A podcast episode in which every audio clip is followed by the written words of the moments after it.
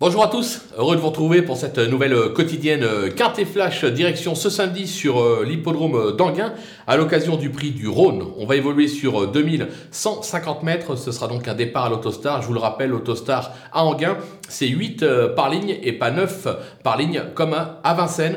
Des chevaux euh, rompus à ce type de tournoi qu'on connaît bien avec des bases qui semblent vraiment en béton ce samedi.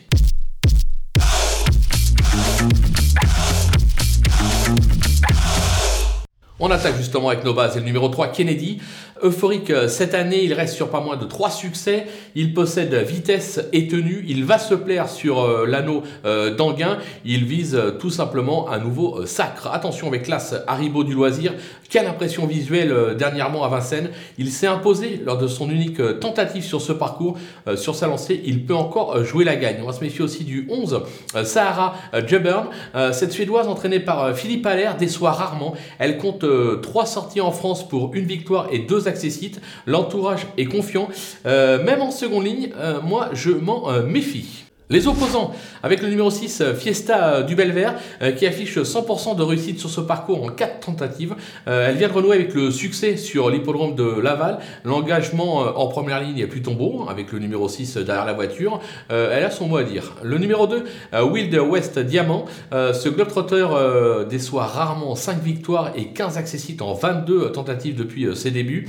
Il s'est illustré en Suède, il s'est illustré en Allemagne, en Italie, en Hollande et même à Vincennes attention à sa candidature, surtout que l'entourage est très très confiant il est même chaud bouillant, on va pas se le cacher. Le numéro 10, euh, Cyrano 2B, il a débuté l'année en trombe avec un succès et un accessite à ce niveau à Vincennes. Ce Scandinave va se plaire sur l'hippodrome d'Anguin. Au papier, euh, difficile de ne pas lui faire une place dans une sélection en le mettant assez haut. Le coup de poker, ça sera le numéro 7, euh, Gala de Manche. Euh, elle est franchement, elle est franchement pardon, décevante euh, ces derniers temps et reste pour moi surtout performante sous la selle. Toutefois, elle se plaît à Anguin. Elle aura un pilote qui lui sera associé. J'ai la sensation qu'elle peut justement créer la surprise et faire afficher une très belle cote dans cette épreuve, raison pour laquelle je la place en coup de poker.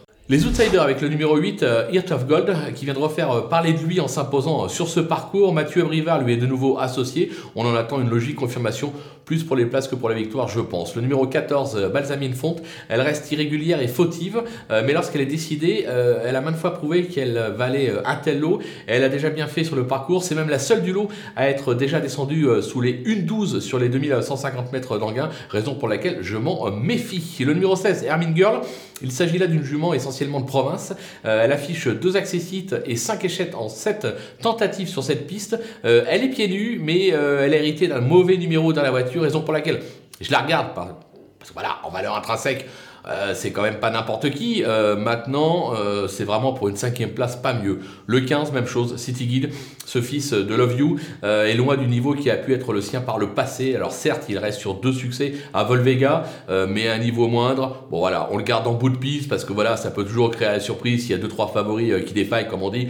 Pourquoi pas Mais bon, c'est pas, je suis pas plus chaud que ça avec lui. Et enfin, le 4, Fille du Chêne, elle m'a franchement pas convaincu lors de ces deux dernières tentatives. je pense qu'il y a bien meilleur au départ Euh, maintenant, elle est en première ligne. Euh, en gain, pas euh, d'inquiétude. elle a montré que parfois elle était capable de surprendre et de faire des belles valeurs, raison pour laquelle voilà, je la garde, mais là aussi en bout de piste. Les délaissés, avec le 5, Bolé Regard, euh, même s'il n'est pas dénué de moyens euh, à l'athlète, c'est sous la selle euh, qu'il se sublime véritablement. Il n'a pas convaincu ces derniers temps, son entourage est un peu dans le doute, raison pour laquelle je préfère l'écarter. Le 9, Gold Mélancourt, qui vient de renouer avec le succès à Laval et se sublime en gain, 3 victoires et un.